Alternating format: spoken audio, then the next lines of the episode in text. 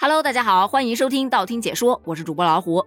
节目开始之前，我想问一个问题：假后的第一天，你还好吗？之所以会这么问，是因为今天很多人都忘了上闹钟。比方说我，并不是说不记得今天是工作日，我记得非常清楚，而且在昨天还一度为此十分沮丧。再加上最近天气比较凉，哎，一觉睡得可香了。当我睁开眼的时候，发现孩子网课第一节都已经睡过去了。而同样，网上也有很多小伙伴表示。哎呦，我就记着今天要上班来着，但忘了是周末呀。闹钟又是设置在工作日的，所以这上班迟到也不能完全怪我吧？这是大家今天吐槽的比较多的第一个点，闹钟没响。第二个点，如果你觉得刚刚过去的七天过得很快，那么你可能会发现这未来的七天会过得很慢，因为这接下来的每一天，你都将拖着疲惫的精神和身体，在等待周末中煎熬着。如果你想说今天不就是周末吗？对不起，今天是周一，明天是周一，而后天还是周一。所以另一条热搜是关于周一的。唉，要是连着上三天周一的话，素质低一点应该也没关系的吧？真的很想骂人呐。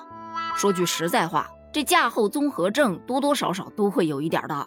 但你要想开一点啊，比方说打开手机里的余额看两眼。首先得活着，不是吗？上班多少可以挣点钱吧？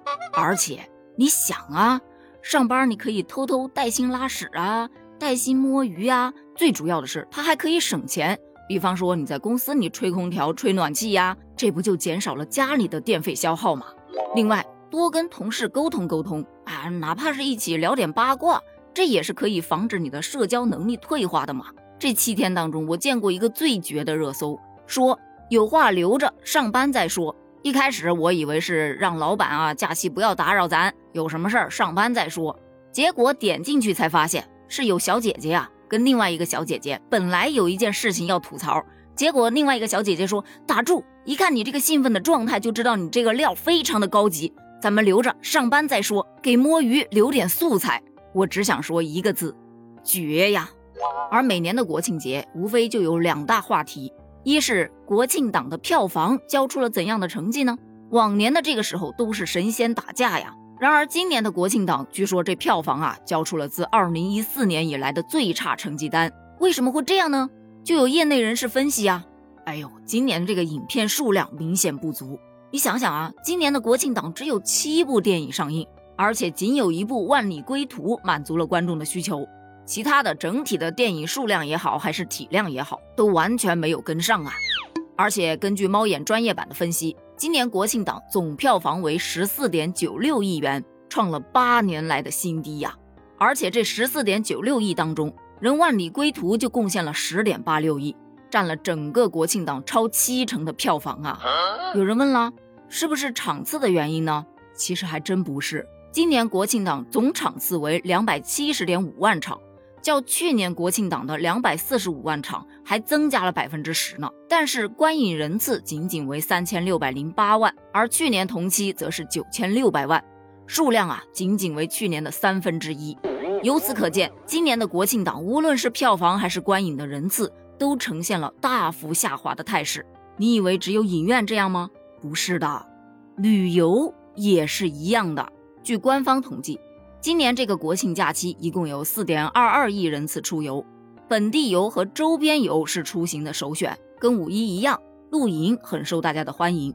但跟以往不同的是，大的景区反而去的人不多了，而反向旅游也一度登上了热搜。也就是说，大家不喜欢去大景区了，免得挤嘛，就找那些偏僻的、知名度没有那么高的，但同样有玩点、有看点的冷门小城市。可以是因为一杯奶茶或者是一份小吃而选择一程，说走就走。所以这种从大城市涌向小城市，以低价享受高新酒店服务，来一场不计划、不赶趟、不打卡的旅游，就被称作为反向旅游了。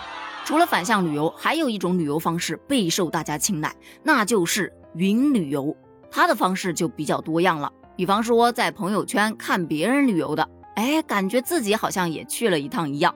还有的直接在网上下载各大景区的图片，然后在图片前比个耶，拍一张照发到社交媒体上打卡。这种旅游方式贼方便，一天就能游遍全世界。另外还有一种可能稍微复杂一点，因为它需要一定的视频制作技巧，比方说抠图。这指的是有一群小伙伴先拍一张合照，背景不重要，反正是要抠掉的，只留下几个好朋友手拉着手，然后同样是下载各大景区的照片或者是一些视频，然后把前面抠出来的人像放到视频当中，几秒钟就能游玩一个景区。没人挤，没人拉，不用排队，不用买票，想去哪儿就去哪儿，so easy。除了这三种方式，还有最重要的一种全景地图，你知道吗？就今年的国庆期间，全景地图的浏览量增长了百分之五百，有很多小伙伴都加入到了线上的全景云游表白祖国的活动中。好了，今天的话题就聊到这儿了。那么问题来了，你的国庆又是怎么过的呢？我先说。我的国庆是在无限的核酸检测当中得过且过的，咱们评论区见，拜拜。